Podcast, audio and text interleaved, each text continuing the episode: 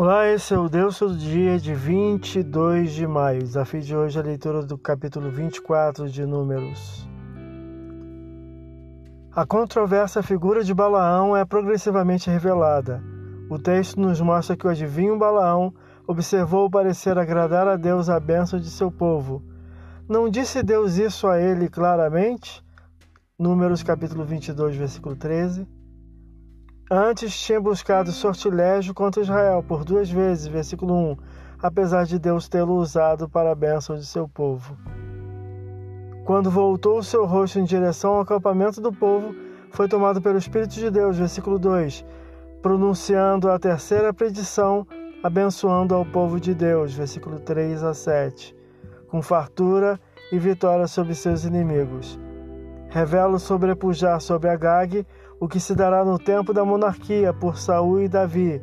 Repete ser Israel como um boi selvagem, versículo 8, e leões, repetindo a fórmula dada a Abraão, versículo 9. O rei Moabita, irado contra Balaão, o despede, perigando reter a doação prometida ao falso profeta, vendo a missão falhar, versículo 10 e 11. Então Balaão pronuncia suas últimas palavras, que revelam-se genuinamente proféticas, pois Deus o quer usar. Prediz sobre Messias e sua vinda, assim como seu poder e feitos.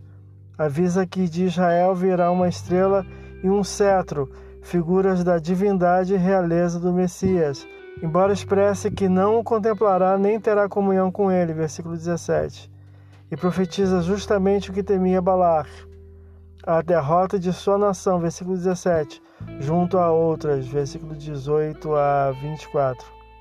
Após o que voltou à sua terra, versículo 25. Esse é o Deus todo dia. Boa leitura que você possa ouvir Deus falar através da sua palavra. Agora segue a mensagem de pensamento do dia do pastor Heber Jamil. Até a próxima.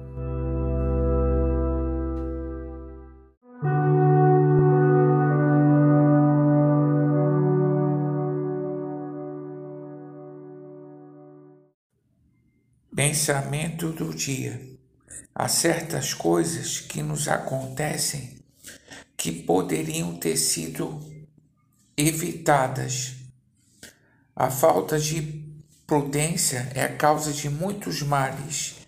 A questão é evitar a aparência do mal, e assim evitaremos o mal de acontecer.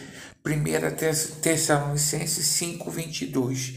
Quem não quer cair em tentação, não fica perto dela. Pastor Heber Jamil, que Deus te abençoe.